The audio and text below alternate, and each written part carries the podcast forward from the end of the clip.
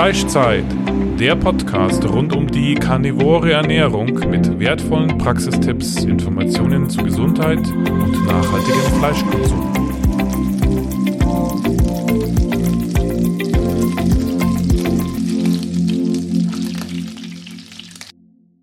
Also, herzlich willkommen zu einer weiteren Folge des Fleischzeit-Podcasts.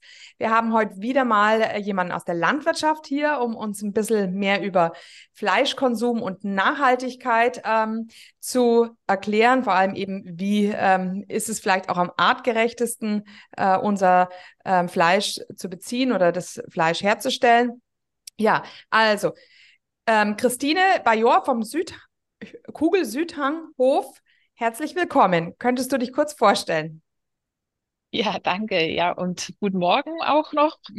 ja. Ähm, ich bin die Christine Bajor. Ich bin, würde ich sagen, eine Bergbäuerin aus dem Allgäu. Man hört es zwar jetzt nicht an meiner Aussprache, am Dialekt, aber seit äh, ja ungefähr vor ungefähr 25 Jahren habe ich einen Allgäuer Bergbauern kennengelernt, ein Original sozusagen, eine ganz seltene Art. Die viele sind ja schon ausgestorben, aber ich habe noch ein Exemplar erwischt oder eher mich. Ich weiß noch nicht genau, wie das lief damals. Auf jeden Fall bin ich jetzt ähm, seit der Zeit dabei, war früher eine eingefleischte Vegetarierin und äh, habe jetzt in der Zwischenzeit eine Fleischdirektvermarktung aufgebaut ähm, beschäftige mich mit regenerativer Landwirtschaft und ich habe, ja, man kann sagen, im wahrsten Sinne Blut geleckt. Ja, schön. Ja, also du bist ja auch unheimlich aktiv. Du arbeitest in einer, ähm, äh, an einem Projekt, das nennt sich Q pro Klima. Vielleicht mhm. könntest du das mal kurz vorstellen. Ja.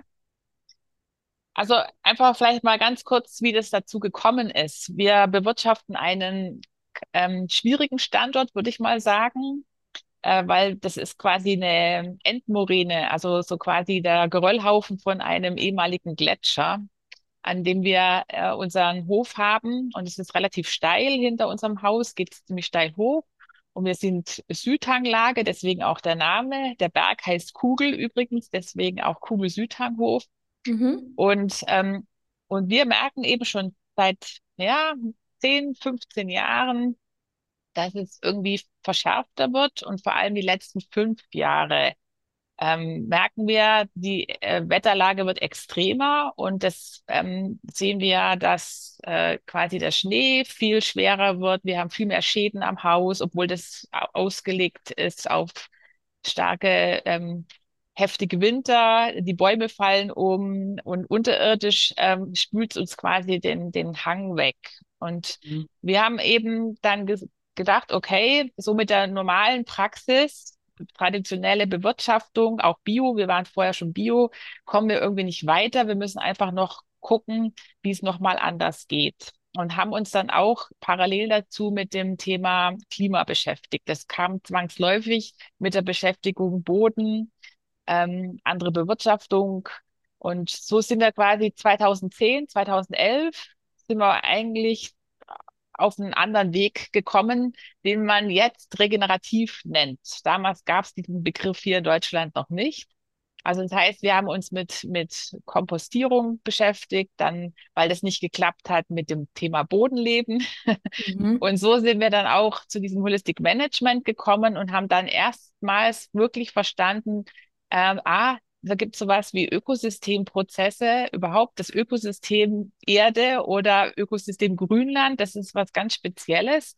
Und wir sind da mittendrin und haben gar keine Ahnung, wie wir das eigentlich erhalten und verbessern können.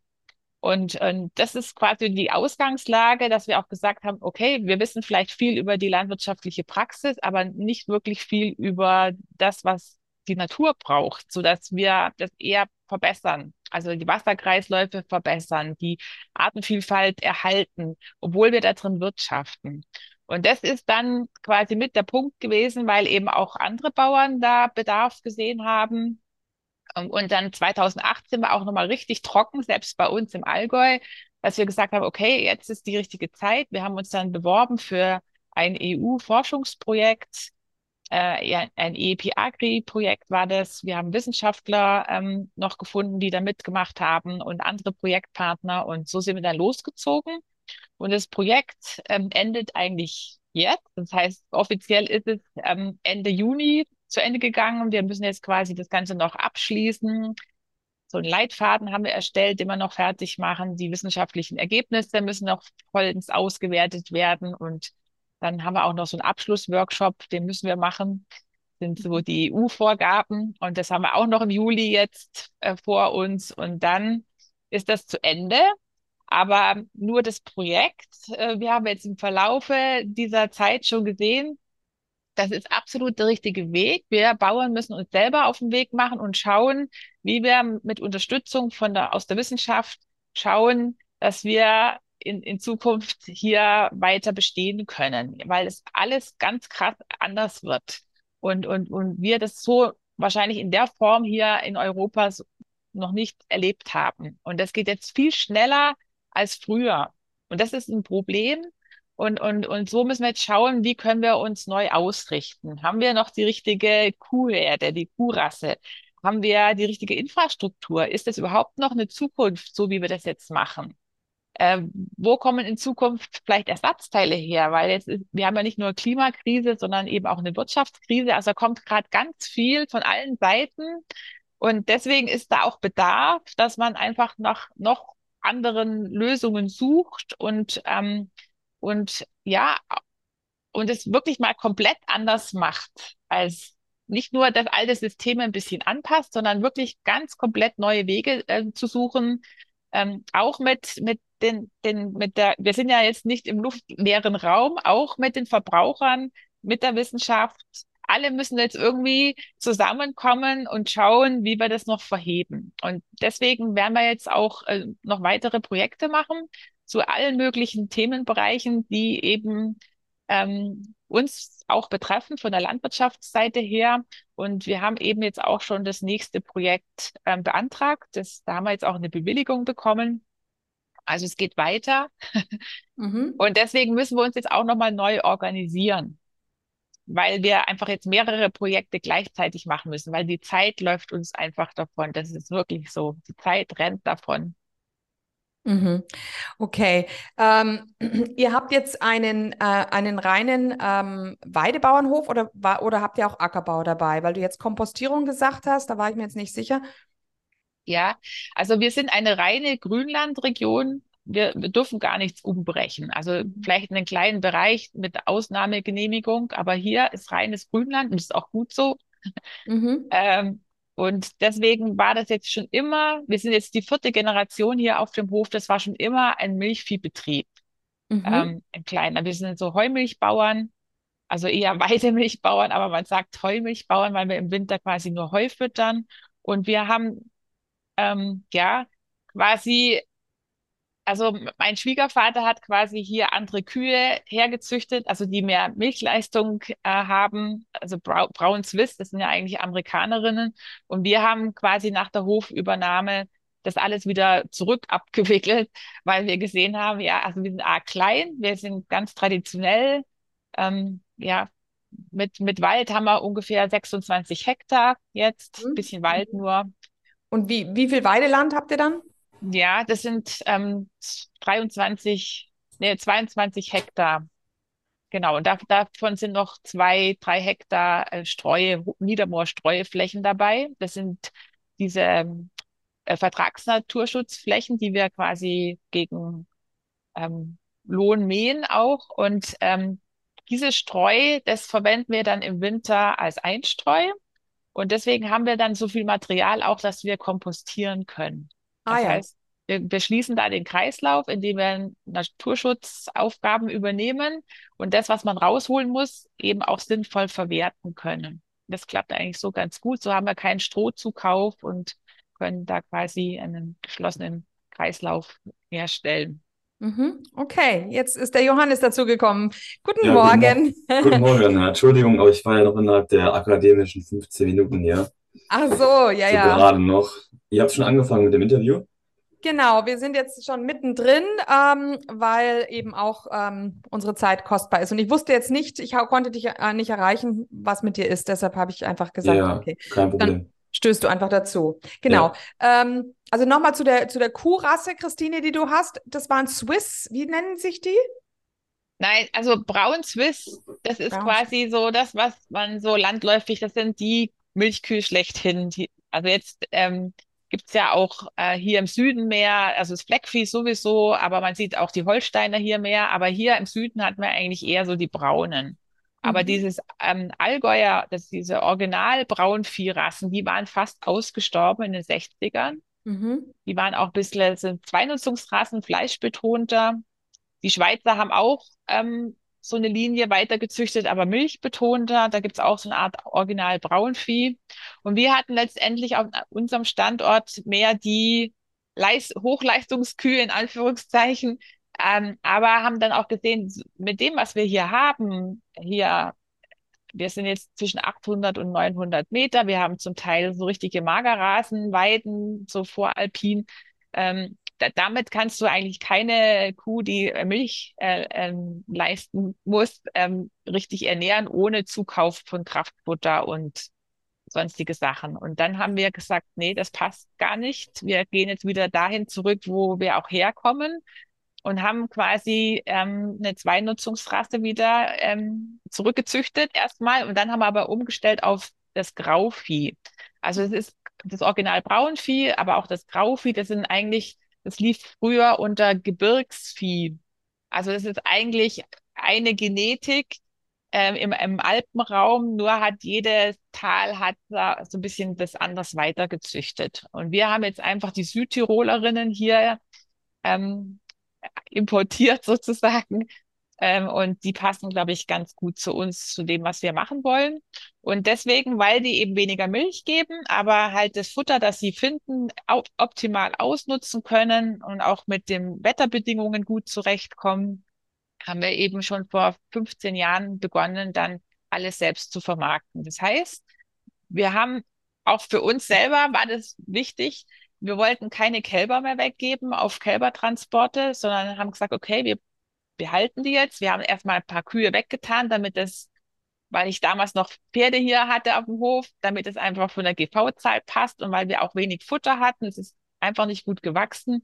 Und dann haben wir gesagt, wir behalten die, wir schlachten die dann, wenn sie so zwei, zweieinhalb sind. Wir schlachten auch keine Kälber, ähm, weil es also schwierig ist. Wir kennen die ja alle persönlich, die leben ja quasi bei uns. Ähm, wir leben Tür an Tür, so wie es früher auch war.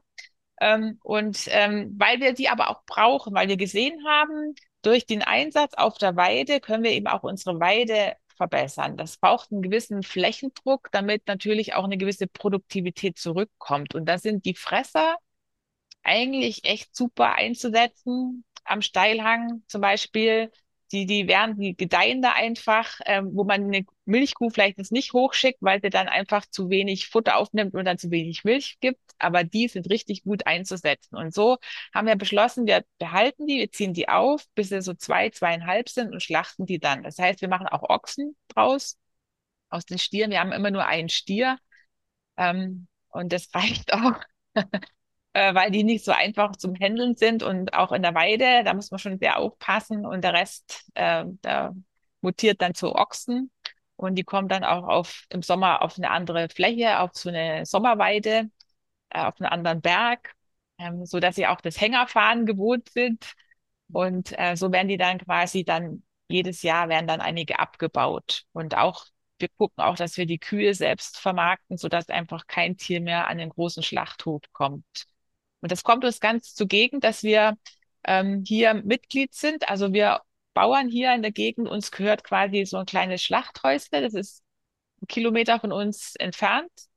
Ähm, und da bringen wir quasi unseren Metzger hin und machen einen Termin aus. Und da fährt mein Mann in der Regel, äh, lädt den Ochsen hier ein. Wir fahren diese 900 Meter dahin und dann geht die Klappe auf und dann ist der auch schon im Himmel. Also wir haben das mal gestoppt von der Zeit her mit, mit Aufhalftern einladen, hinfahren. Also von Stalltür bis Himmelstor neun Minuten. Und ähm, klar, die denken, die gehen auf die Weide. Das sind jetzt halt die ewigen Weidegründe, aber so genau so können wir es eigentlich verantworten und so passt es eigentlich auch für uns. Also deswegen haben wir auch nie mit dem Weideschuss zu, ähm, angefangen, weil es auch nochmal ein Act ist, auch auch ähm, von den ganzen Auflagen her. Da muss dann der Jäger, der Tierarzt und alle müssen da gleichzeitig da rumstehen. Ähm, und dann muss, das ist, das ist einfach zu umständlich und, und wir machen es lieber so, dass wir quasi, weil wir eben auch so einen engen Kontakt haben zu denen, dass wir das Handling vorher machen, dass wir ein bisschen Verladetraining machen, dass sie das gewohnt sind, aufgehalftert zu werden. Und deswegen ist es echt, äh, denke ich mal, so am, am allerbesten für uns. Der Punkt ist nur, es gibt immer weniger Metzger. Ja, also das wird richtig noch ein Problem werden, ähm, wie wir da ähm, Leute finden, die das dann weitermachen, so in der Art. Also das, das wird das, in den nächsten Jahren wird das wirklich schwierig, wenn die jetzt alle hier aufhören und es sind so viele Direktvermarkter jetzt, alle machen ja irgendwas in der Richtung, was ja auch gut ist. Aber es kann daran jetzt wieder scheitern. Also da müssen wir jetzt einfach irgendwie schauen, wie wir da, äh, was wir da machen, äh, wie wir das, keine Ahnung, wie wir die fördern können, denen eine Möglichkeit geben, dass sie da auch sich entwickeln können, die jungen Metzger oder Metzgerinnen. Es gibt ja auch Frauen, Mhm. Was ich echt super finde, weil es echt bockanstrengend ist äh, und, und auch nicht einfach, aber es gibt sie und irgendwie muss man jetzt schauen, dass wir da eher eine Lösung finden. Ja. Ja. Gut, Johannes, hast du irgendwas, gerade eben eine Frage? Wir wollten uns immer abwechseln mit den Fragen, ne? Mhm. äh, ich wollte vielleicht mal kurz ähm, fragen, wie es mit dem Projekt Q-Pro Klima aussieht. Da bist du auch Teil dessen, oder? Ja, genau. Also ich bin die Projektleitung von dem ähm, Projekt und ähm, habe eben das Ganze auch koordiniert oder auch auf den Weg gebracht. Und ähm, jetzt waren jetzt sieben Betriebe, die das da durchgeführt haben. Und, ähm, und fast genauso viele äh, Wissenschaftler waren letztendlich da beteiligt. Und es war so eine gute, ja, ein guter Verlauf, auch weil wir voneinander auch so viel gelernt haben, äh, dass wir wirklich beschlossen haben, wir machen jetzt weiter. Und deswegen sind wir jetzt gerade auch noch parallel daran, eine GmbH zu gründen, äh, wo wir dann auch weitere Projekte zu den verschiedenen Themen äh, machen wollen. Das heißt, ähm, also wir wollen größere Projekte angehen, ähm, wo wir uns zum Beispiel das nächste ist geplant und ich hoffe, es gelingt uns. Zusammen mit Österreich äh, wollen wir das auf den Weg bringen ähm, um, und schauen uns mehr das Thema Wasser an, ja, weil wir zum Beispiel haben ziemlich viel Niederschlag, so eigentlich wie immer, aber es ist sehr viel konzentrierter und wenn es da mal sechs, acht Wochen regnet, dann ist eine Beweidung auch nicht mehr so einfach. Äh, vor allem, wenn man so schwere Böden hat, ja, also dann kann so eine Kuhherde eben auch viel kaputt machen. Also wir müssen mit beidem umgehen können. Genauso sind unsere Böden hier nicht die fruchtbarsten Böden, weil wir hatten ja erst vor kurzem quasi noch eine Eisschicht über uns, ja, ähm, Gletscherregion, ähm, vor kurzem in Anführungszeichen. Und da muss ich auch, das muss ich auch erst entwickeln. Und die sind aber auch diese, diese extremen Trockenheiten nicht gewohnt hier, weil es war noch nie so richtig trocken. Ähm, und beides ist ein Problem und, und mit beiden müssen wir irgendwie jetzt lernen, zurechtzukommen. Unsere Tiere auch, der Pflanzenbestand auch. Und man merkt schon, ähm, es ist alles so gerade so im Umbruch. Jedes Jahr zeigt mhm. sich ganz krass anders.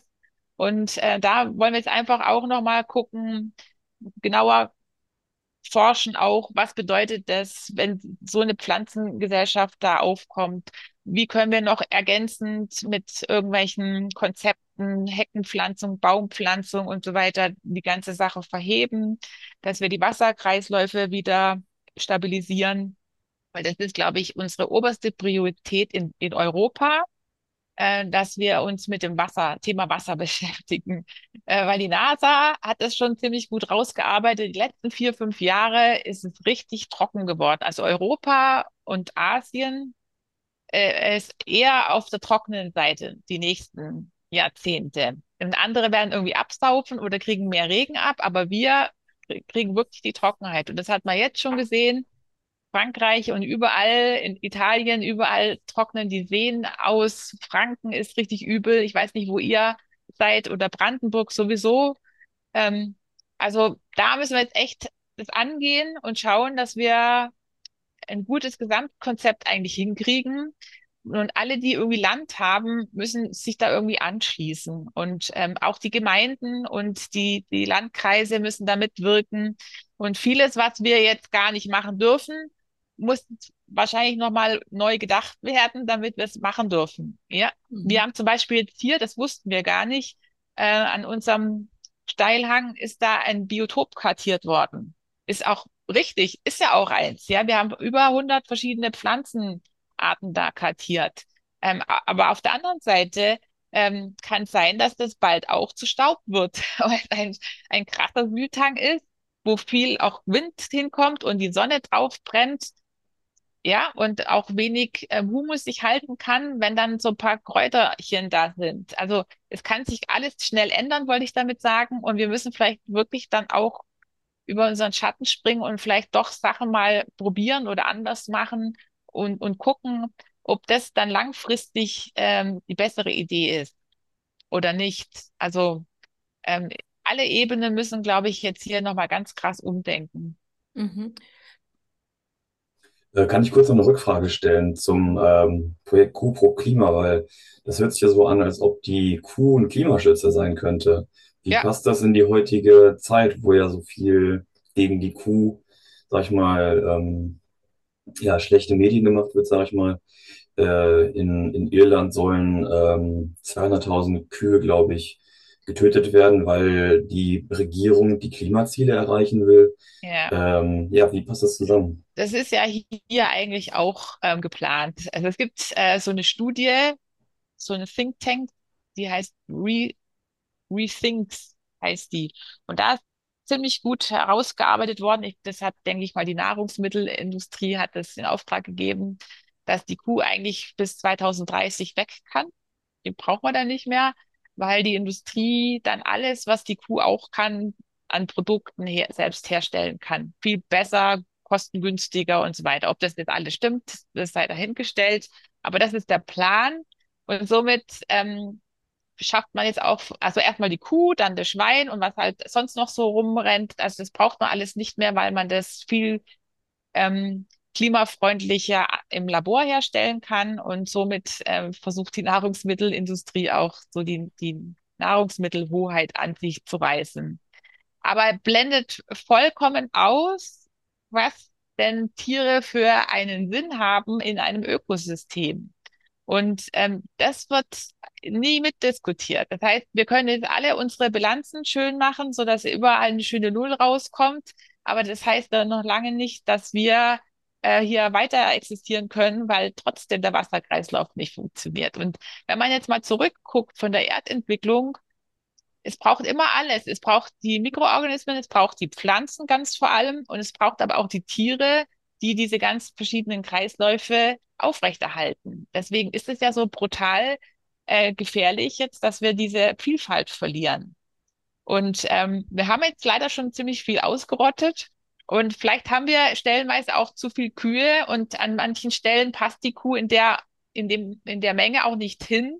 Das muss man vielleicht nochmal anders regeln, aber ich denke, das regelt sich eher von selber, weil manche, wenn du dann, wenn da nichts mehr wächst, kann auch keine Kuh mehr da sein. Also das wird sich relativ schnell vielleicht einpendeln, ja, weil viele Sachen sich nicht mehr rechnen. So 12.000 Liter Kuh äh, braucht halt einfach mehr Energiefutter und woher nehmen, wenn es draußen nicht mehr wächst, weil auch kein Wasser da ist.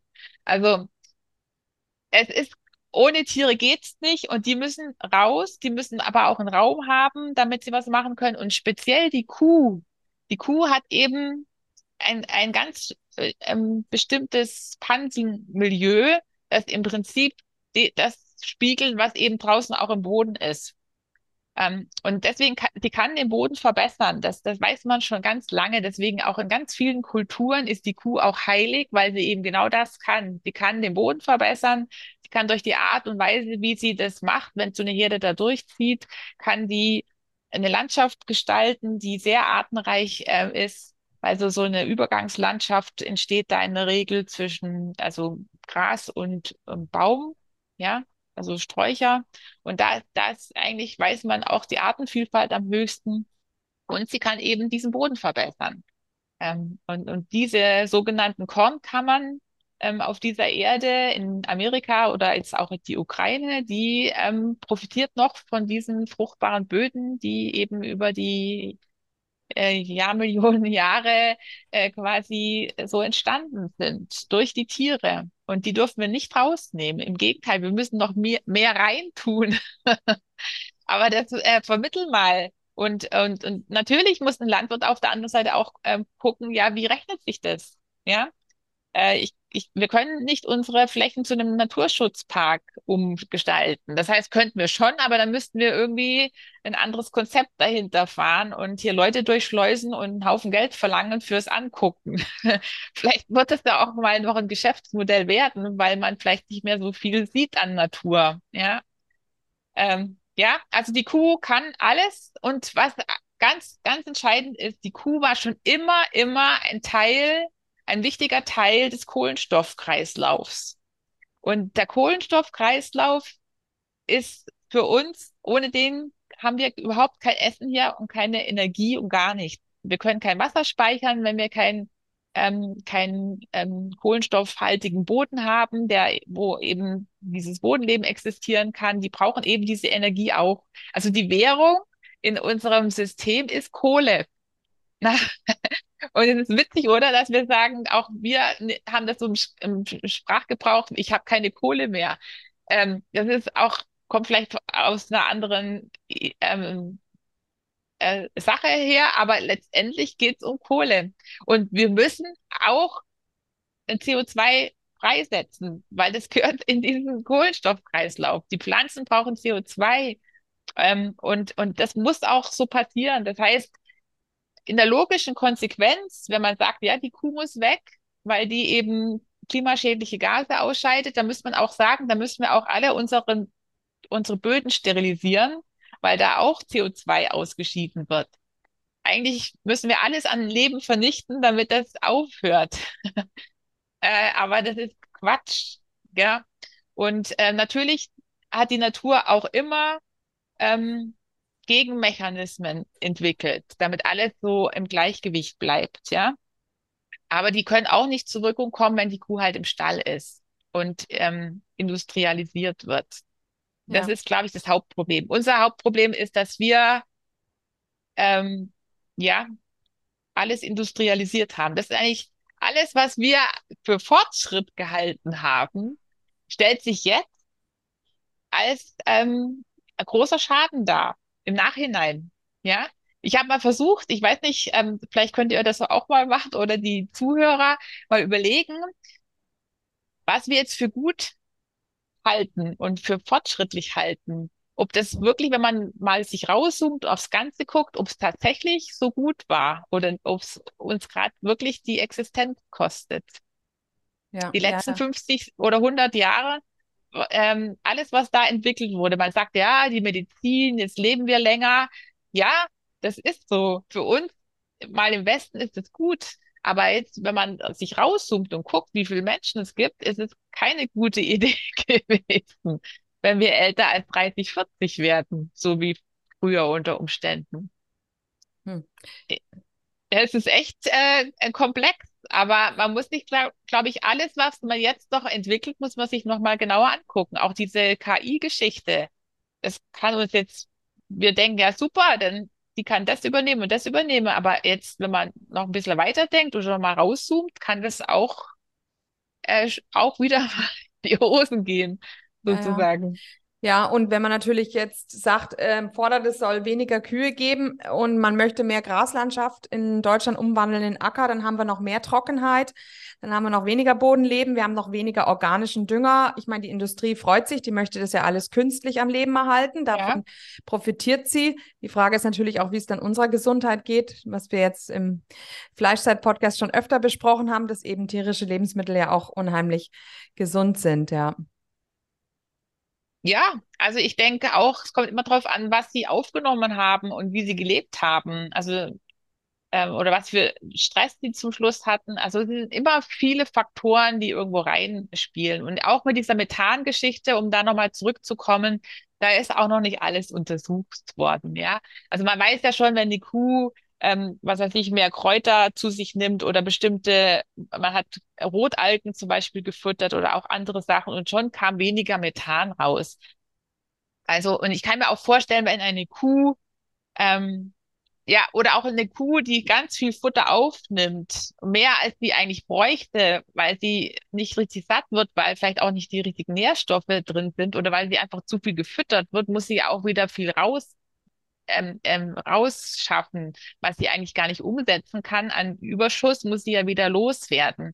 Also man muss vielleicht da nochmal genauer hingucken, ja. Auch rassenspezifisch gibt es Unterschiede, wenn die Kuh Stress hat ähm, oder also ich, ich denke mal, wenn wir jetzt, das, das wäre auch nochmal ein Projekt, das ich gerne machen würde, nochmal genauer hinschauen, Kühe, die quasi auch einen anderen Fressrhythmus haben. Also wie jetzt unser System ist ja so, dass die immer in einen möglichst artenreichen, satten Bestand reinkommen.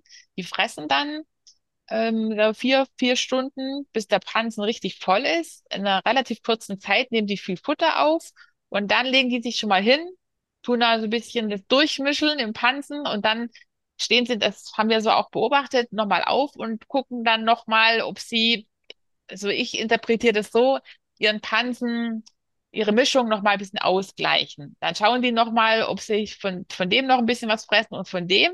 Und wenn dann die optimale Mischung da ist und die nochmal Wasser aufgenommen haben, dann legen die sich wirklich lange hin und tun lange wiederkäuen und das richtig gut ausnutzen.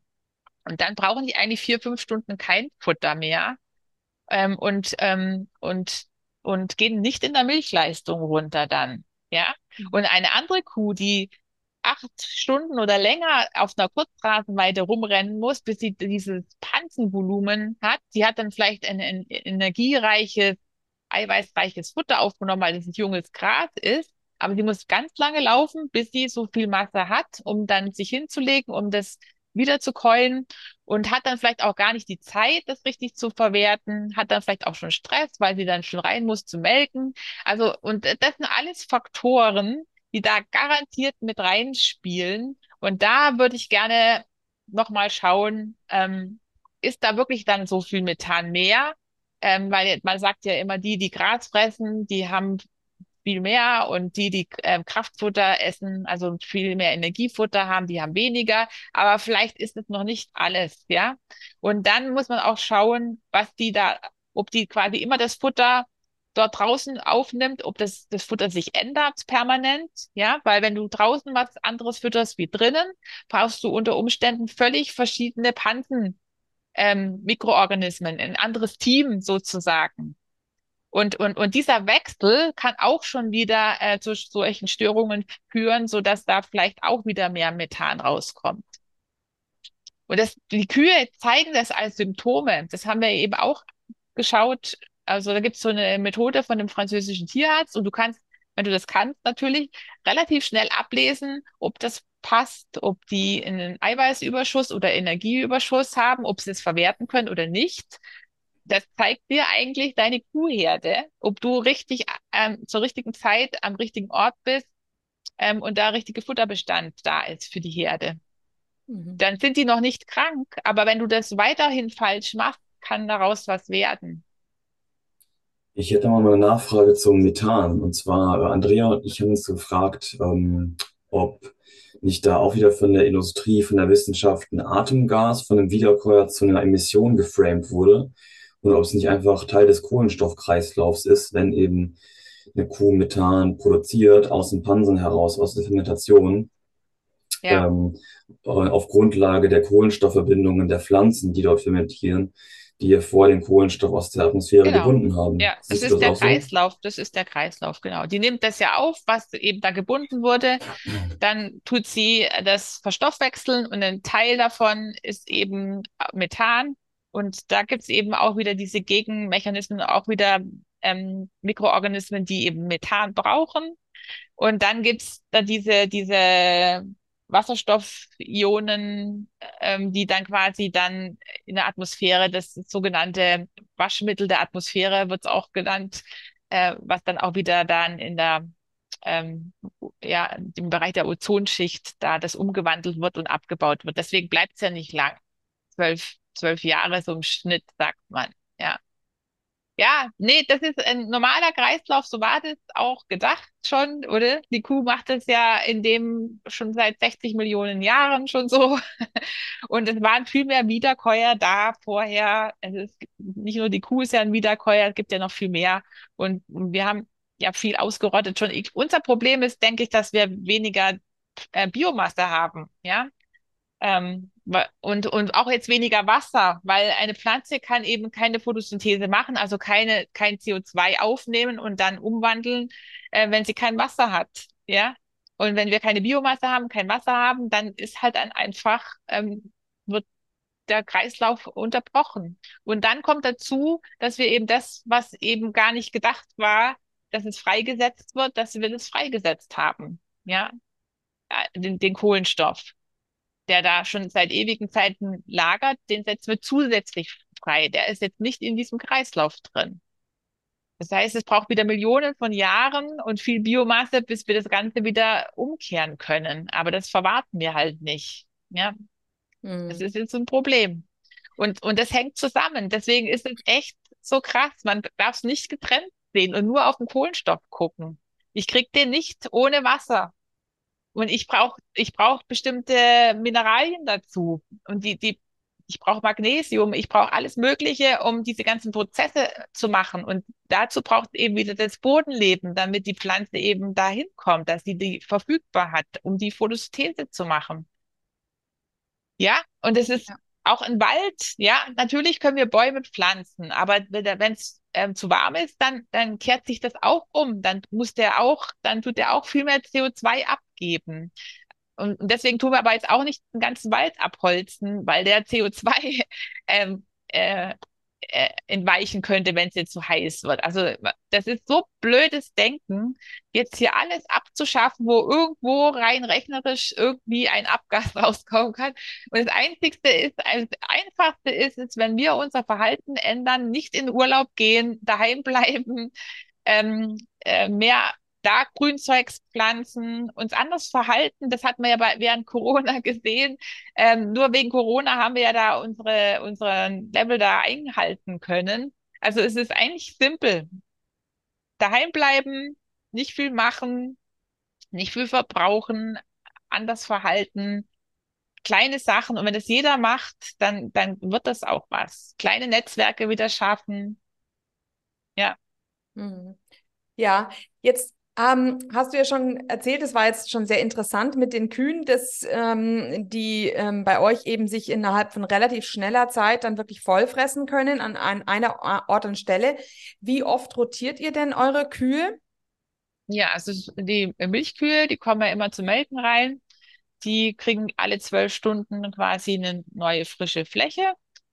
Und ähm, ja, das, das Jungvieh in der Regel auch, aber es kommt drauf an, wie schnell es nachwächst oder wo es gerade ist. Am Steilhang ist es manchmal auch so, dass ich sie so alle drei Tage erst ins nächste äh, schiebe. Ich möchte auch bestimmte Sachen erreichen. Manchmal möchte ich, dass sie mehr runterfressen, manchmal möchte ich, dass sie mehr knicken.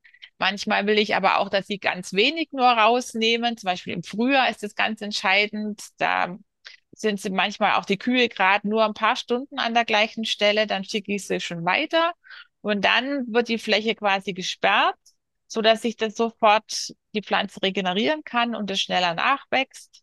Und ähm, wir achten da sehr drauf, ähm, dass eben auch der Pflanzenbestand sich entwickeln kann. Die Pflanzen wollen ja auch ihre Art erhalten, die wollen sich aussamen, die wollen ja, ihre Art erhalten äh, und brauchen, haben bestimmte Bedürfnisse und das müssen wir eben auch mit berücksichtigen, ja. Und ähm, da ist auch noch nicht so viel Forschung, ähm, wie es bräuchte. Deswegen haben wir auch äh, bei Kuh pro Klima versucht zu schauen, ähm, was macht denn die Kuh da im Vergleich zur Schnittnutzung? Wie zeigt sich die Fläche? Kommt da ein anderer Pflanzenbestand? Ähm, was passiert da aber was im Bodenleben? Und im Prinzip konnten wir diesen Verlauf auch zeigen. Wir können aber jetzt nicht sagen, ist das jetzt gut oder schlecht? Ja, das, das gibt es eigentlich auch gar nicht in der Natur. Und, und wir haben einfach so, nur so ein kleines, so einen kleinen Einblick, so dass wir das gar nicht beurteilen kann. Ähm, ob das jetzt eine gute Reaktion war oder ob das langfristig eher eine schlechte Reaktion ist oder ist die Entwicklung von der Pflanzengesellschaft eigentlich die richtige, obwohl es jetzt vielleicht Pflanzen sind, wo man sagen würde, ja, ähm, das, die sind jetzt aber nicht so vom hohen Futterwert. Es gibt ja so eine Futterwertzahlen, äh, äh, Klassifizierung, das Weidelgras ist super und was weiß ich, das Ruchgras ist nix. Aber vielleicht von, von der, von der Energieverwertung ist es vielleicht so, aber wenn man jetzt wieder aufs Ganze guckt, kann es sein, dass ich mit dem Weidelgras vielleicht auch gar nicht so weit komme, wenn es nicht verregnet. Ja, und der, und, und die Pflanze braucht viel mehr Stickstoff, weil sie das gut abhaben kann und die kann man besser nutzen, aber ohne Wasser ist es auch schwierig, ja. Und da kommt dann vielleicht das andere Gras länger durch. Und ich habe dafür vielleicht im, im Herbst ein bisschen mehr Futter. Also die Sache ist komplex. Mhm. Ja. Wenn man mit Ökosystemen, ähm, ja, mit diesem Denken arbeiten will und, und, und versucht, solche Prozesse zu verbessern, muss man sehr viel mehr achten auf das, was die Natur einem an Feedback gibt. Und, und da wissen wir einfach noch zu wenig. Wir können, wir sind einfach in eine andere Richtung, haben uns entwickelt, wir haben Sachen, äh, ja andere Sachen gelernt und, und wir können es gar nicht so ja, beurteilen mehr richtig. Aber das ist jetzt, glaube ich, ein Punkt, den wir jetzt wirklich weiterverfolgen müssen. Ja. Johannes, hast du gerade was sonst? Ah, ich höre dich nicht. Du bist auf stumm geschaltet. Ja, ich habe noch was. Und zwar zum Mineralstoffkreislauf habe ich noch eine Frage. Ähm, würdest du sagen, dass ähm, Bäume und Sträucher mithelfen beim Mineralstoffkreislauf und dass reines Grasland eventuell über die Zeit mineralstoffdefizitär wird, weil die Wurzeln oder das Mikrobiom des Bodens, die Pilze, nicht in die Bodentiefen vordringen können, um wieder neue Mineralstoffe nach oben zu bringen? Also braucht es Bäume und Sträucher in einer äh, Wiederkäuer-Graslandschaft? Also vom Mineralaspekt, also ich würde sagen, es braucht immer alle Pflanzen, die da kommen. Der Boden, ähm, der da ist, der kriegt auch diesen, da entwickelt sich der Pflanzenbestand, den es gerade braucht. Und interessanterweise äh, gehen auch Pflanzen wieder, wenn, wenn sich das so verändert. Also es gibt so eine Theorie, zum Beispiel, wenn jetzt irgendwo es fängt da, das ist die Sukzession, es fängt mit dem offenen Boden an, dann kommen irgendwelche Mooseflechte und so, die mit dieser Situation gut klarkommen und dann kommen irgendwelche Unkräuter und dann kommen vielleicht mehr Gräser und dann kommen vielleicht noch Gräser, die noch tiefer wurzeln, andere, also die Tiefwurzler oder die Flachwurzler und dann kommen man, meistens so Büsche, Sträucher dazu und dann irgendwann ist dann ein Wald. Das ist so die Art Sukzession. Und in diesem, dieser Range kann die Kuh ziemlich viel. Also da, wo jetzt kein Boden mehr ist, äh, kein Bewuchs ist, ist natürlich schwierig. Und im, im absoluten Wald, im Fichtenwald, wird es auch schwierig. Aber dazwischen findet man immer wieder was und auch die Pflanzen, das verschiebt sich immer hin und her. Und es gibt so Theorien, wenn jetzt zum Beispiel irgendwie ein, ein, ein Boden etwas schlechter ist, aber die Unkräuter kommen da gut klar, und es wird immer mal wieder niedergetrampelt und irgendwann ähm, sind die Nährstoffe, die auch in diesen Unkräutern drin sind oder die die mit hochgebracht haben, dann auch mit in diesem System verstoffwechselt und dann ist vielleicht kein Schwefelmangel mehr, ja, und dann kommen plötzlich andere Pflanzen, die mit diesem Boden zurechtkommen. Ähm, es ist komplex. Ich würde sagen, jede Pflanze bringt ein, was mit, und hat unterschiedliches Mikrobo äh, Mikrobiom. Manche Sachen ergänzen sich. Ähm, es gibt aber auch, hat man rausgefunden, ähm, äh, einen Wettbewerb da unten im Boden. Das heißt, es ist auch gar nicht so gut, wenn jetzt nur die gleiche Pflanze oder nur zwei Arten da drin sind. Dann gibt es da auch einen Wettbewerb ähm, ums beste Futter und die Versorgung. Also am besten sind schon verschiedene Pflanzfamilien.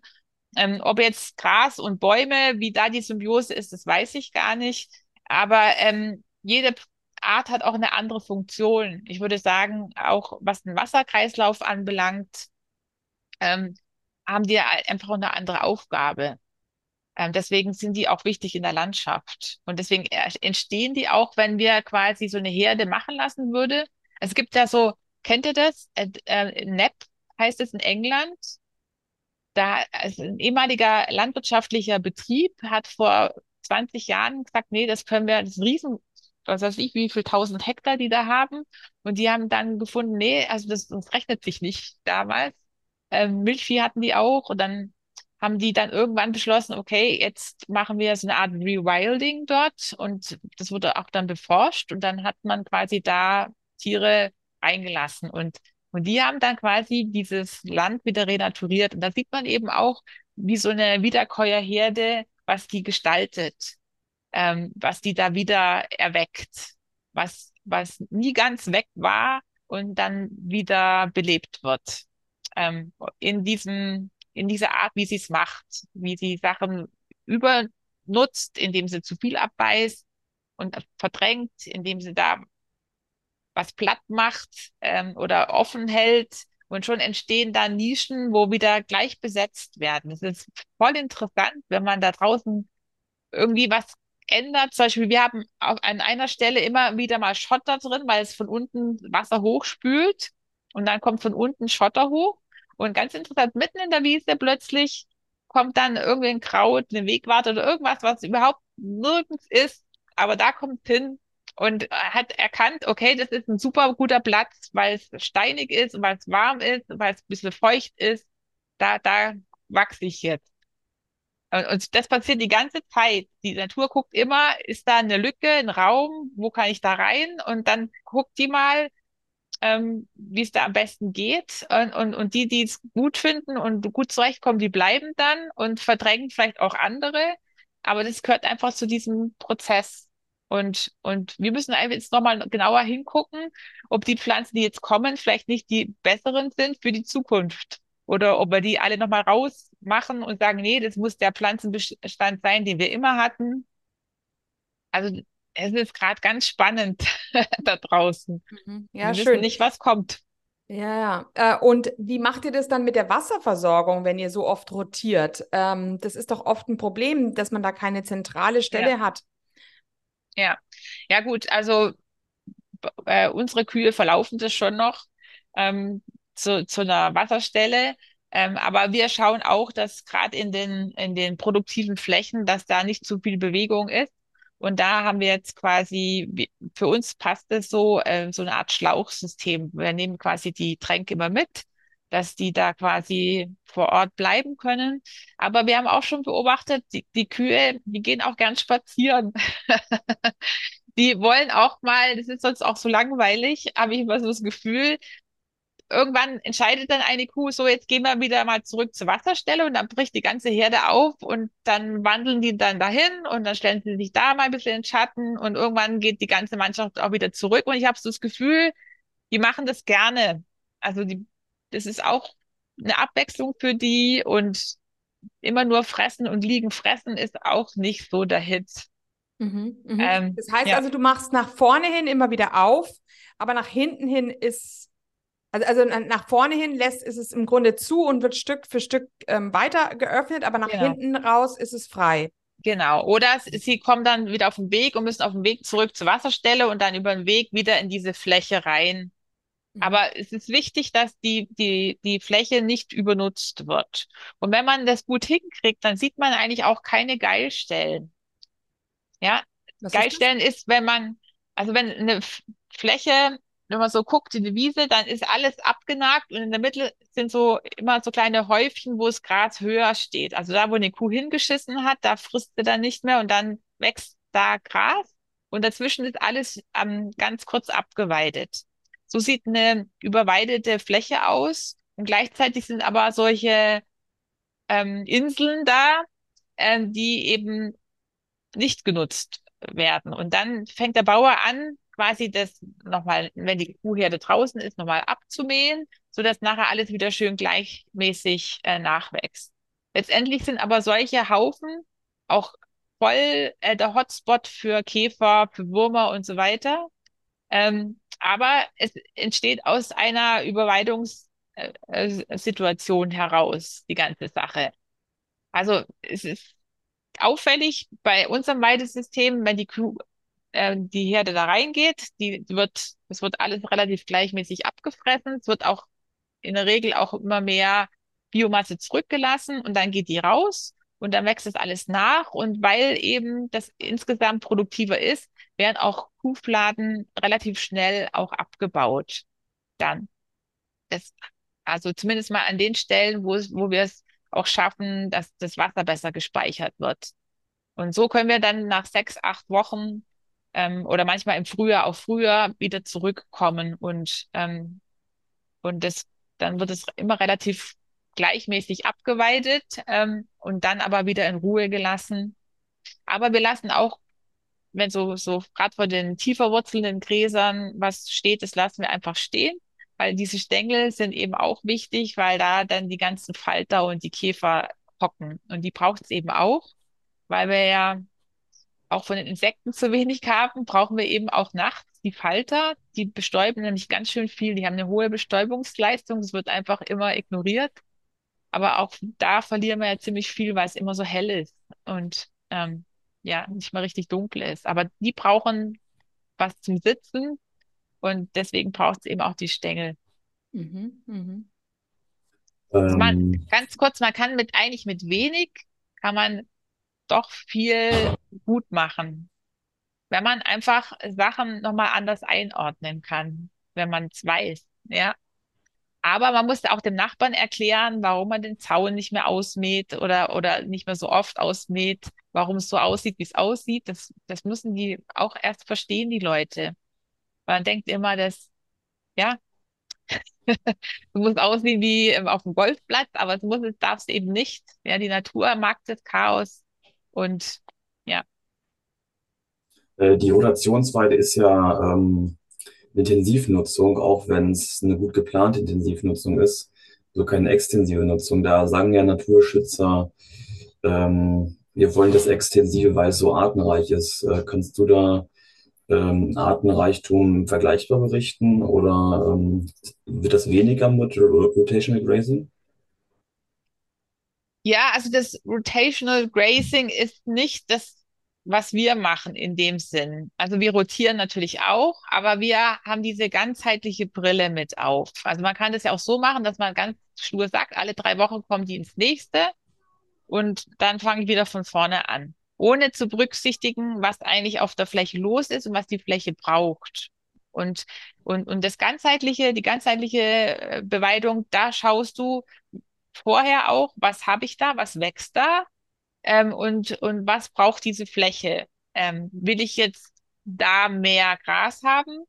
Oder will ich da die Artenvielfalt erhalten? Oder sehe ich, okay, die wird jetzt hier zu produktiv, aber eigentlich äh, verliere ich jetzt hier vielleicht ähm, den Klee oder andere Kräuter, dann werde ich äh, die Fläche anders ähm, einplanen und auch anders nutzen.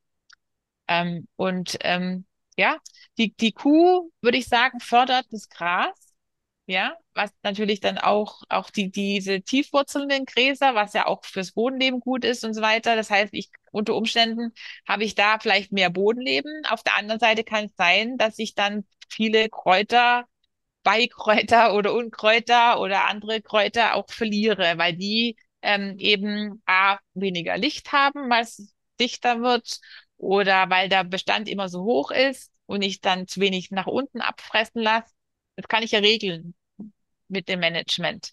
Ähm, und dann ist es natürlich so, da wo viel wächst, weil es auch gut feucht ist, weil der Boden sich verbessert hat, muss ich öfter reingehen. Ähm, sonst habe ich dann einfach so eine Matte, die irgendwann oxidiert und, und nicht mehr biologisch abgebaut wird, wenn die da einfach rumsteht und ich die nicht nutze. Und dann habe ich auch keine Photosynthese mehr übrigens, wenn ich alles nur braun habe und es steht dann da, da ist nicht mehr viel los mit Photosynthese. Also ich muss mich irgendwie entscheiden, was ich haben will. Auf der anderen Seite, wenn ich weiß, ich habe hier oben ein, ein, ein äh, eine magere Fläche und ich brauche auch mal die, ich brauche die Kräuter, ich will das erhalten und ich kann mir das auch leisten, weil ich unten wächst genug Futter, dann kann ich das hier auch mager halten, dann kann ich da auch anders managen. Das heißt, dann gehe ich da nicht so oft rein, da lasse ich vielleicht tiefer abweiten oder gehe erst rein, wenn es mal sich alles versamt hat oder ausgeblüht hat. Das ist das ganzheitliche Management, dass ich eben ganz individuell gucke, was ist da los, was, was stimmt da nicht, brauche ich hier einen Schutz, dann gehe ich später rein, lasse es trampeln, dann ist es einfach eine Matte da, dann trocknet es mir den Boden nicht aus. Was, was ist da los? Ja.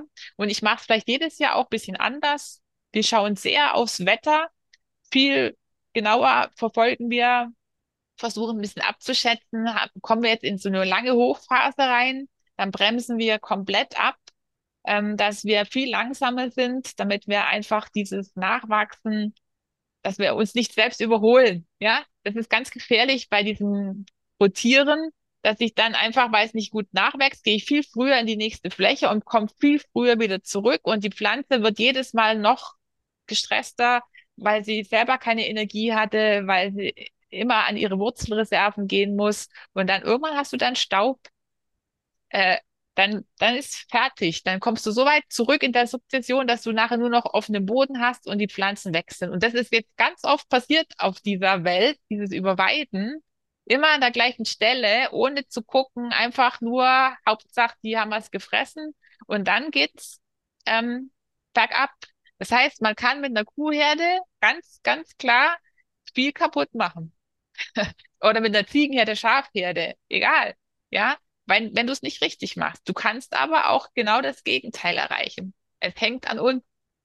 Mhm.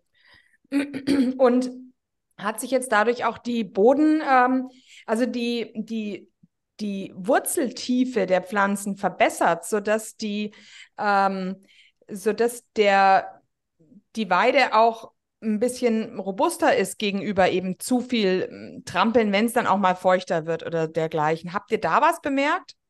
Ja, also es, es sich schon was im Pflanzenbestand. Also es geht jetzt nicht von heute auf morgen, ähm, aber das schon. Aber auch da, wenn es sechs Wochen lang am Stück regnet, dann nutzt dir keine, das ist dann einfach, und dann ist einfach auch verdichtet. Ja, da musst du halt einfach dir überlegen, wie kann ich das dann wieder in Ordnung bringen? dann bist du vielleicht an der, auf der Fläche auch zurückgeworfen. Also äh, man sieht es ja an den Pflanzen, welche, man weiß ja, welche eher zu den Tiefwurzlern gehören oder welche nicht. Es braucht aber beide. Es braucht wirklich beides. Ähm, und, ähm, und da gilt es eben zu schauen, wie passt es am besten. Und also wir haben jetzt schon da unten, ähm, hatten wir früher eigentlich immer einen See, ähm, weil das Wasser einfach nie wenn es stark regnet, bleibt es da einfach. Wir mussten ewig warten, bis wir da rein konnten, auch mal was zu mähen. Das ist jetzt recht schnell weg. Also da hat sich was getan. Auf der anderen Seite äh, würde ich sagen, es ist, ist auch sehr graslastig geworden. Und da muss ich mir jetzt überlegen, will ich das jetzt so behalten oder will ich da noch mal ein bisschen stören oder will ich da noch mal was anderes mit reinbringen?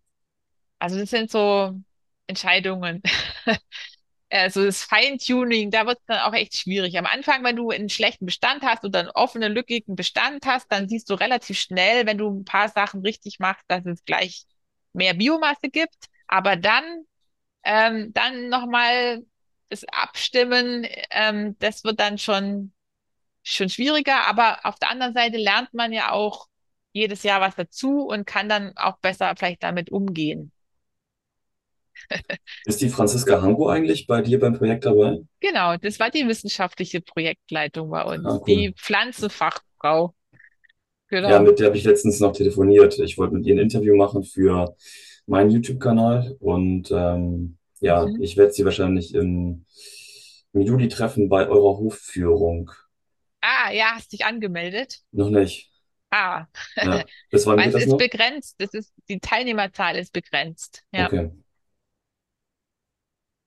Mhm, Aber schön. deswegen machen wir auch online quasi noch, geben die Möglichkeit, dass man bei den Vorträgen dann dabei ist. Ah ja, okay. Ähm, Was ist das dann für ein, für ein, für ein Projekt oder für, ein, für eine Veranstaltung? Das ist unsere Abschlussveranstaltung. Wir haben das schon mal im März gemacht, den ersten Teil. Da haben wir so quasi ähm, so grob erzählt, ähm, auch die Landwirte haben berichtet, was sie, wie es in ergangen ist ähm, und ähm, einfach auch dieses Denken dahinter, im Prinzip ein bisschen so, wie ich das jetzt erzählt habe. Und, und bei diesem Teil, ähm, zweiten Teil, da geht es dann eher so um die Praxis. Das heißt, wir werden mal ganz kurz die wissenschaftlichen Ergebnisse vorgestellt und ich erzähle noch ein bisschen was über die Praxis, äh, was wir da geändert haben. Und dann gehen wir eben raus und schauen uns ähm, auf zwei Betrieben das an und, und hören einfach, was dann die zwei Betriebsleiter dazu sagen. Mhm. Und wann ist es? Das ist ähm, am 29. Juli und da, weil wir eben, das macht eigentlich keinen Sinn, dass wir so viele Leute da haben, weil dann versteht man auch nichts mehr. Ähm, und der Raum ist auch begrenzt. Da sind wir auf 50 Teilnehmer begrenzt. Und deswegen haben wir es quasi noch ähm, geöffnet, dass die Vormittagsveranstaltung wird quasi mitgefilmt.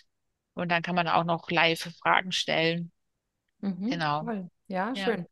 Ähm, jetzt hast du ja gesagt, ihr habt auch noch Milchkühe. Ähm, mich würde jetzt da noch interessieren, wie viele Milchkühe habt ihr und, und, und, und wie viele Großvieheinheiten eigentlich? Ja, also äh, wir haben jetzt, glaube ich, äh, also wir haben elf Milchkühe und ein Stier und haben aber insgesamt haben wir gerade, glaube ich, 25 GV gerade insgesamt. Und ähm, jetzt hier auf der Hoffläche haben wir so, sagen wir mal, zwei GV pro Hektar über den Sommer. Ähm, und dann müssen wir halt ziemlich auch abstocken und viel schlachten, weil wir ja über den Winter, da sind sie ja drin, also im Auslauf, wir haben einen Winterauslauf und äh, nur die Kühe, die sind im Stall und eine Stunde im Auslauf, die anderen können raus und rein, wie sie wollen. Aber da müssen wir halt ziemlich reduzieren, ähm, weil wir eben nicht alle auch durch, durchfüttern wollen. Auf der anderen Seite brauchen wir im Frühjahr auch gleich wieder ähm, genug Tiere, damit sie auch diesen Weidedruck herbringen. Also wenn es ganz gut wächst, können wir auch hier drei GV pro Hektar halten, aber eben nicht permanent und ähm, das ändert sich eben auch. Genau. Ähm, ja, ähm, was, was haben wir noch? Was, äh, äh, was wir haben, ist die muttergebundene Kälberaufzucht. Da haben wir schon ziemlich früh damit angefangen. Ähm, wir haben einen Anbindestall übrigens äh, für die Kühe. Und mhm. das wollen bei, wir auch behalten. Bei den Almbauern, das ist ja das große Problem der Almbauern, wenn die Anbindehaltung ähm, unter, ähm, untersagt wird, dass, ja. ähm, dass ja. so viele sich nicht leisten können, mhm. äh, platztechnisch, aber auch sonst. Ähm, und ja. das ein riesiges Problem sein wird, gell? Ja. Ja, also ich denke, äh, der Winter wird ja immer kürzer. Wir sind ja bis Ende November eigentlich draußen. Und ähm, je nachdem, wie, wie der Winter ist, haben wir es auch schon mal geschafft, Ende ähm, März schon mal draußen äh, zu sein, Anfang April.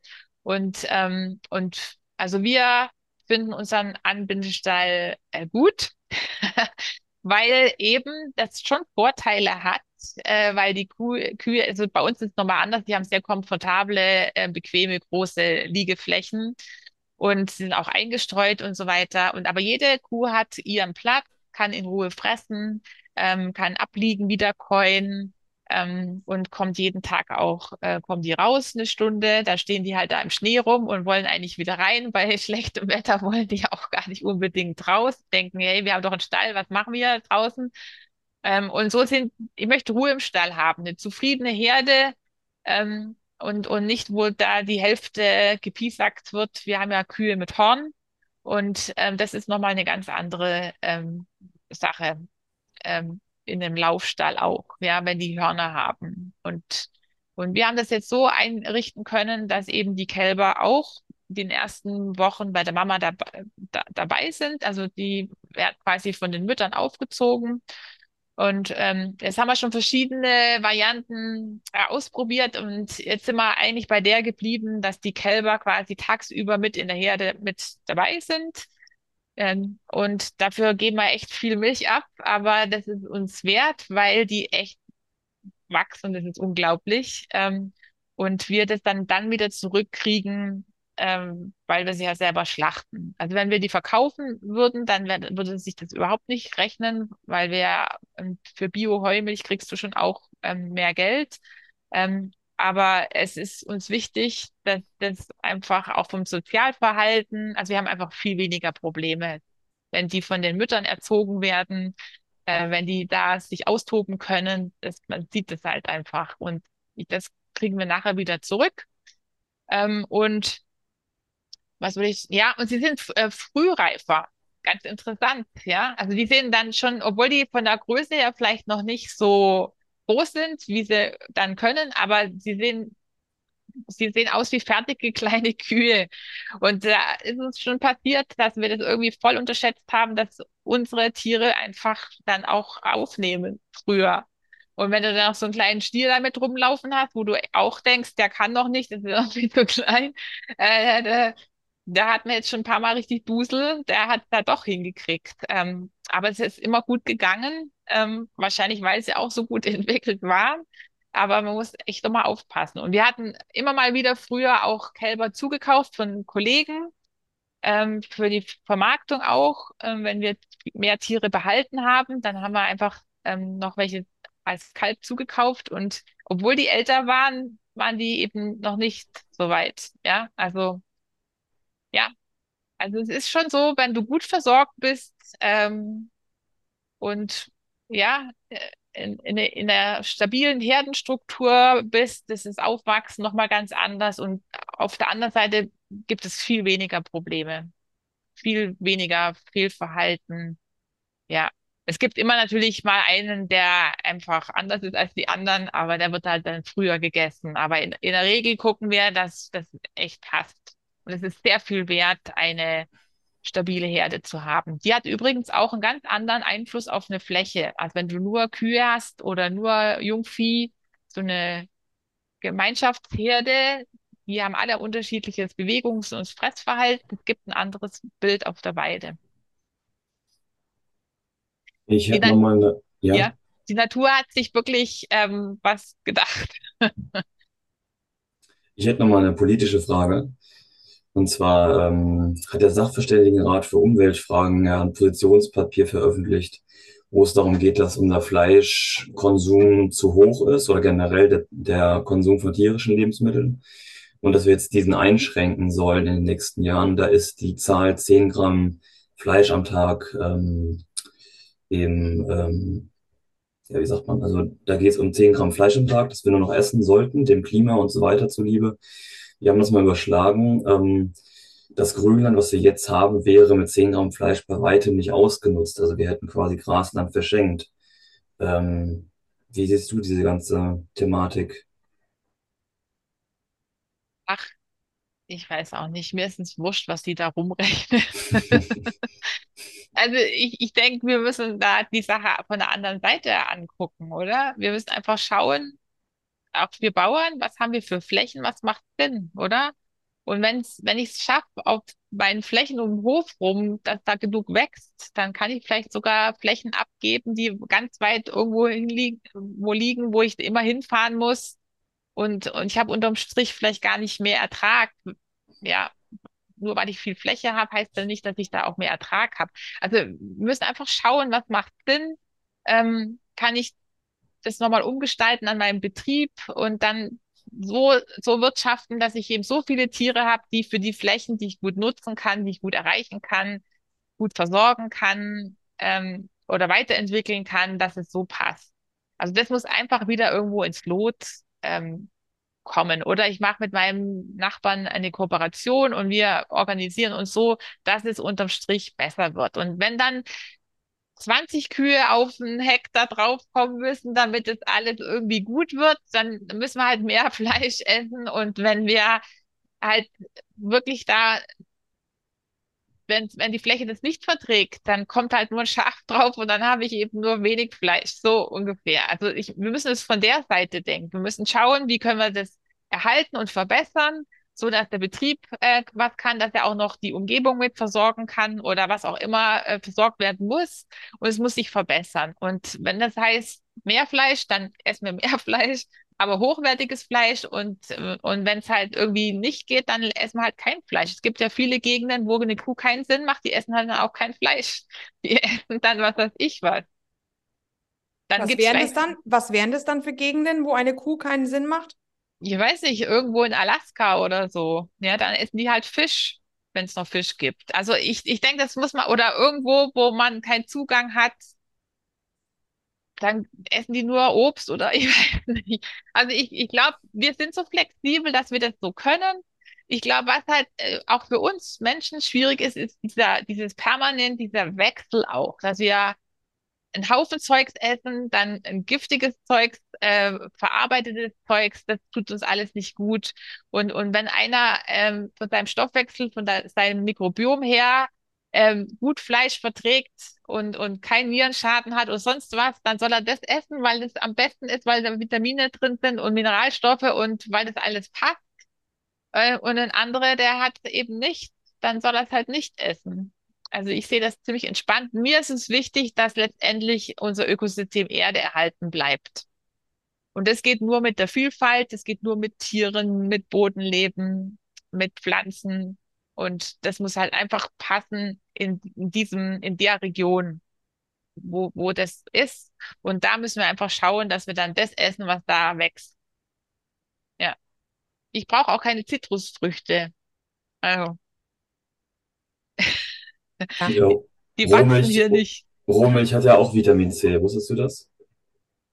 Äh, ja, also Rohmilch ist überhaupt äh, gigantisch. Ja? Nur Hm. wird es ja so als gefährlich deklariert, dass man am besten das nicht trinkt. Aber auf der anderen Seite, ja, sind die Leute jetzt nicht gesünder geworden. Mhm. Ja, also es wird uns Ja. viel verkauft und es wird viel rumgerechnet und, und der gesunde Menschenverstand ist halt einfach immer außen vor. Äh, ja, Ja, man, man findet aber oft auch die, die richtigen Nährwerte nicht. Denn bei, bei, sag ich mal, Google, Nährwertrechner oder irgendwas. Ich habe mal in einem alten Lehrbuch nachgeschaut von der Milchwirtschaft, irgendwie aus mhm. den 70er Jahren. Da ist eine Tabelle noch enthalten, wo auch Vitamin C in der Rohmilch aufgeführt wird. Und das sind auf 100 Milliliter 7 Milligramm. Also auf einen Liter 70 Milligramm. Das Ja, ist fast der Tagesbedarf. mhm. Vielleicht ist Ja. es jetzt auch nicht mehr so drin. Ich meine, wenn du als Kuh Weidelgras ähm, fressen musst, das Mhm. ziemlich aufgeblasen wurde durch Stickstoff und so weiter, halt viel Biomasse gibt, kann sein. Und weil der Boden eh verdichtet ist, äh, unter Umständen ähm, über die Zeit, äh, da kann es schon sein, dass da auch kaum mehr was drin ist. Und deswegen, es ist ja so, wenn wir, was weiß ich, irgendwie so ein McDonald's-Fraß, das hat sich, glaube ich, auch verbessert, oder? Aber ich habe keine Ahnung. Also wenn ich irgendwas esse, wo, wo nicht die Nährstoffe drin sind, die ich brauche, dann bin ich doch immer auf der Suche nach Essen. Und das geht der Kuh übrigens auch so, wenn sie irgendwie einen Mangel hat, dann isst sie viel mehr. Und ähm, ja, und auch, auch die Pflanze kann nicht lange durchhalten, wenn sie nicht alles hat, was sie braucht. Also es hängt immer alles zusammen und man weiß, glaube ich, schon, dass alles irgendwie ähm, abgenommen hat. Also an, an Nährstoffen und so weiter. Aber ist ja kein Wunder, oder? Ist kein Wunder. Genau, Es gibt keine, beim Boden. es gibt Mhm. keine Zeit, die Pflanze hat keine Zeit mehr, ähm, die Gemeinschaften stimmen nicht mehr, ja. Der, dieser Austausch, der da draußen stattfindet, findet nicht statt, weil es eben auch da immer weniger gibt. Also im Prinzip kann man eigentlich sagen, dass unsere Gesellschaft, das Problem unserer Gesellschaft, das ist in der Natur jetzt auch gerade so. Es ist ja immer irgendwie ein Spiegel. Also ähm, jeder, Die Natur ist krank und die Gesellschaft ist krank, ja, genau, das sozusagen. hängt Ja, immer zusammen, ja. ja, ja, genau. Und ähm, wenn ihr da jetzt, ähm, äh, was mich jetzt noch interessieren würde, die, die, die Milchleistung eurer Kühe, beziehungsweise in, in etwa und wie viel ihr dann euch dann eigentlich zum, zum Melken übrig bleibt, wenn bei dieser muttergebundenen Kälberversorgung? Also es kommt drauf an, wie lange du sie dran lässt. Ähm, also Zweinutzungsrassen, die geben mir nicht äh, die Mengen Milch. Also da, da reden wir von einem normalen Durchschnitt so von vier, viereinhalb. Ja, das ist das, was du aus dem Grundfutter von einer Zweinutzungskuh ähm, er, ähm, erwarten kannst. Und übrigens alles, was da an hoher Milchleistung zustande kommt, ist eben auch nicht aus dem Grundfutter, sondern das kommt woanders her. Ja, ja, wenn du genau. eine, wenn du eine gute Kuh hast, ähm, und, und dann aus dem Gras 6000 Kilo rauskriegst, dann bist du sehr gut. Das ist sehr, sehr, sehr gut. Ja. Mhm, mhm. Aber das Und- schaffen unsere nicht. Ja. Und ähm, je nachdem, wie alt das Kalb ist, nimmt es eben mehr oder weniger ab. Und das können wir jetzt gar nicht genau festmachen. Also ich schätze, dass so, so ein Kalb bei uns so 1500 schon wegnimmt. ja. Also das es heißt muss also, irgendwo herkommen. das heißt also, ihr ähm, diese vier bis viereinhalbtausend ähm, Liter, das ist das, was ihr wirklich melkt? Das ist der, nein, das ist der Jahresdurchschnitt ähm, der Kuh, was sie bringen kann. Und wenn ihr äh, Ja. dann 1500 fürs Ja, da Kalb sind, bleibt dann, sind's- ungefähr drei 3000. übrig. Okay. Genau. Ja. Und da müssten wir eigentlich das Dreifache verlangen. Ja, ja, ja, Ja. ja, ja, ja, Wahnsinn. Ja, schön. Das war jetzt eigentlich ein sehr interessanter Einblick. Also vor allem eben ähm, auch, wir hatten jetzt noch nicht so ein tiefer gehendes Gespräch über die Rotationsweidehaltung ähm, oder eben ähm, Holistic Management ja eigentlich, ganzheitliches Ja. Weidemanagement eben auch, wie du das beschrieben hast. Die Rotation allein, die bringt es nicht, sondern man muss da Ja. schon ein bisschen ähm, Noch, noch ein. Punkt, der immer durcheinander gebracht wird, auch dieses Mob-Grazing. Äh, Im Mhm. Prinzip ist, sieht ja oft aus wie Mob-Grazing. Ja, weil man die Tiere zusammenhält und die fressen dann, selektieren weniger und dann ziehen die dann weiter. Was man aber immer nicht so richtig einordnet ist, es ist ein Unterschied, ob ich eine Ackerfläche abweide, ja, also, oder ob es ein, ein Dauergrünland ist. Ja, also das, da muss ich einfach einen Unterschied machen. Ja, und, äh, und vieles, was jetzt da super funktioniert und was die Amerikaner zum Beispiel machen, auch oft, weil sie das, gerade der Gabe Brown und so weiter, da, die haben da Mischkulturen, das ist ein anderes System und dann macht es Sinn, ganz viele zusammenzupacken und alles einzuarbeiten und abzufressen. Und das sind auch keine Milchkühe, sondern das sind äh, Fleischrinder. Äh, die können das alles abhaben. Die haben auch vielleicht nicht viel Niederschlag. Ja, wenn du nur 300 Millimeter oder, oder weniger hast im, im, im Jahr, dann ist der Winter auch ganz anders als bei uns. Ja, Mhm. also das kann man Mhm. nicht vergleichen, aber das Mhm. ist die Gefahr, was gerade so immer passiert. Man denkt, ja super, das klappt, das mache ich. Äh, das ist aber hier eine andere Situation, es sind andere Gräser. Ja, auch in Australien, die haben ähm, C4-Gräser, wir C3, das ist anders. Ja, du brauchst andere Tiere, das ist eine andere Geschichte. Und das ist auch mit ein Grund, warum wir dieses Projekt auch gemacht haben, um zu schauen, was für Strategien gibt wie lassen die sich in unserem Breitengraden einbringen? Im, im Voralpenraum ist er nochmal anders als in, in Brandenburg. Andere Voraussetzungen, ja? Aber es ist dennoch möglich, dass wir auch was anderes machen können. Wir müssen nur das nochmal anpassen an unseren Bedarf. Ja. Und das ist das, was wir jetzt machen müssen in Zukunft. Genau. Also von dem her ist es ganz, ganz toll, dass du jetzt hier in Deutschland quasi Pionierin bist und, ähm, und den Landwirten da ein bisschen, dass ihr einfach gegenseitig experimentiert und Informationen austauscht und ähm, Genau. über dieses Das Ganze. müssen ja. wir jetzt machen. Alle Bauern und die in Norddeutschland für sich und hier in unserem Kontext, der, der, der Kontext ist da das Maßgebende. Ja. Ja, ja, ja, ja, genau. Ja, schön. Ähm, wir wollten ja auch irgendwann ein, ein, ein kleines Treffen bei euch machen am Kugel-Südhanghof, wenn ihr äh, vielleicht im August, wenn ihr ähm, wieder ähm, ein, vielleicht einen Verkaufstag oder dergleichen habt. Genau, wir haben, wir schlachten ja alle paar Monate nur, weil wir auch selber keine Lust haben, dauernd zu schlachten. Das macht keinen Spaß. Ja, also ähm, deswegen schauen wir auch, dass wir möglichst mindestens zwei oder drei gleichzeitig schlachten, dafür halt in größeren Abständen. Und äh, wir verkaufen das auch nicht einzeln in kleinen Teilen, weil wir denken, ähm, A, muss das ganze Tier ähm, verwertet werden und ähm, ja, und so passt es. Und da müssen die Leute sich jetzt schon auch ein bisschen anpassen. Das haben sie auch gemacht. Viele haben sich jetzt wieder Gefriertruhen angeschafft, kleine A++, aber immerhin. Und ich finde, es macht auch Sinn, dass man nicht wegen jedem Rädchen Wurst oder sonst wo Kilometer weit fährt. Genau.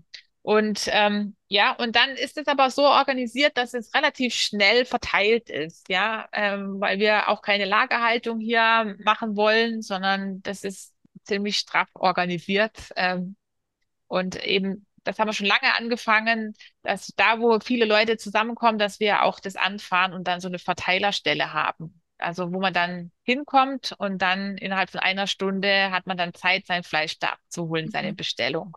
Wie die Marktschwärmerei, oder? Weiß ich nicht. Ja, kann sein, genau. Das ist bei uns, glaube ich, in der Nähe. Aha, okay, mhm. ja. Ja. Johannes, hast du noch irgendeine Frage?